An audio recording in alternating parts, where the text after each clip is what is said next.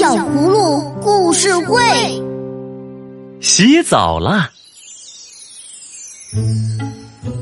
动物园是小葫芦依依和小可最喜欢的地方。动物园里的动物真多呀！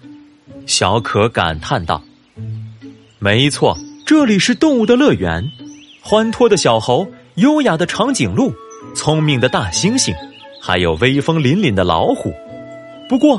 最吸引小可的要数犀牛先生了。只见犀牛先生缓缓在泥坑里翻了个身，和小可打了个招呼。小可觉得他悠闲极了。您弄得满身是泥，不用洗澡吗？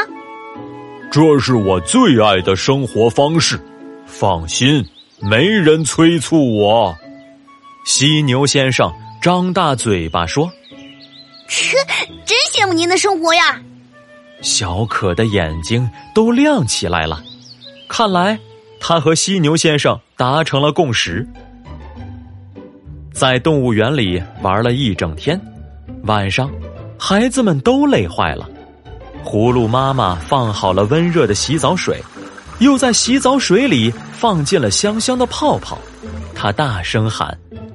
宝贝儿们，洗澡搓泡泡的时间到了，快来呀！依依已经等不及了。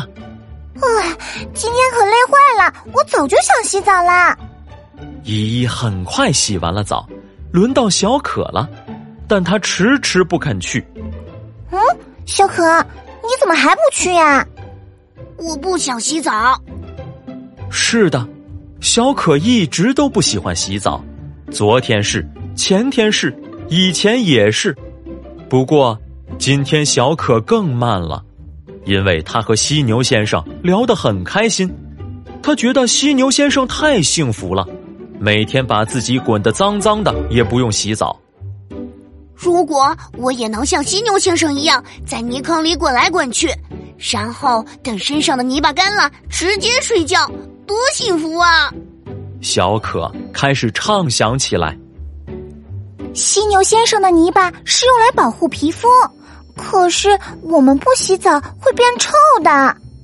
依依撇着小嘴说：“如果你真的喜欢犀牛先生的生活方式，那么我有办法让你带着泥巴睡觉。”依依说完，打开妈妈的面膜泥，抠出一小点儿，抹在了小可的手上。黑黑的泥巴让小可大惊失色。他哇哇大叫起来：“嗯，哎呀，这是什么呀？你不是喜欢带着泥巴睡觉吗？晚安，小可。”这时，葫芦妈妈一边朝浴室走，一边喊：“小可，再不洗澡水就凉了。”依依哈哈大笑起来，因为小可早就举着那只带泥巴的小手跳进浴缸了，他洗得非常认真。再也不说喜欢犀牛先生的泥巴了。亲爱的小朋友，今天的故事听完了，勤洗手，多运动，不挑食，每天一粒维生素 A、D，细菌病毒统统远离你。勤洗澡是一个良好的卫生习惯，洗澡可以赶走细菌，让我们变干净。